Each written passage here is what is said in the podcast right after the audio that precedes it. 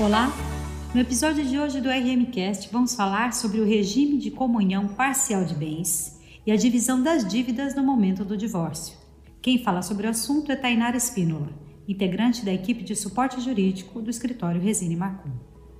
Após o término do casamento ou da união estável, surgem diversas dúvidas relacionadas às questões burocráticas do divórcio. E uma das grandes preocupações nesse momento é a partilha de bens, Porém, é importante a gente lembrar que as dívidas contraídas durante o período da união também devem ser partilhadas. O regime de comunhão parcial de bens consiste na partilha de tudo que foi adquirido após a união do casal. Neste regime, quando ocorre a dissolução da união, é realizada a divisão não apenas dos bens adquiridos, mas também das dívidas existentes entre o casal. A lei estabelece algumas regras para que essa partilha seja realizada de forma mais justa e adequada possível.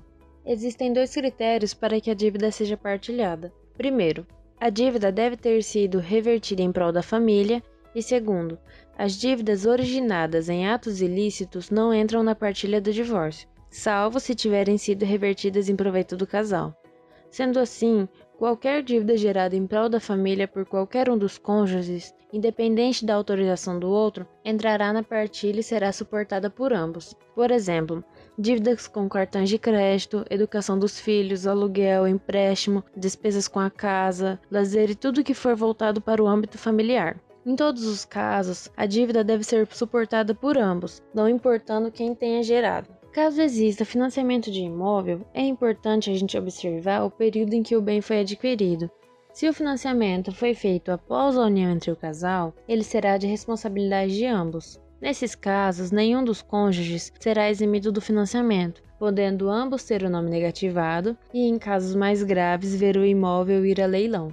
Portanto, é necessário a regularização deste imóvel, sendo o acordo o meio mais simplificado para isso, pois possibilita que os próprios interessados estabeleçam o que for menos prejudicial para ambos. Caso as partes não optem pelo acordo, a partilha do imóvel financiado seguirá na esfera judicial e o juízo aplicará a lei conforme a interpretação de cada caso concreto. Ressalta-se que, mesmo na hipótese de apenas um dos cônjuges ter pago todas as parcelas do financiamento, a divisão será feita de forma igualitária para ambos. Dessa forma, percebe-se que no momento do divórcio deve ser levado em conta não apenas os bens que serão partilhados, mas também as dívidas existentes, sendo que a melhor maneira de alcançar soluções é através do diálogo e organização.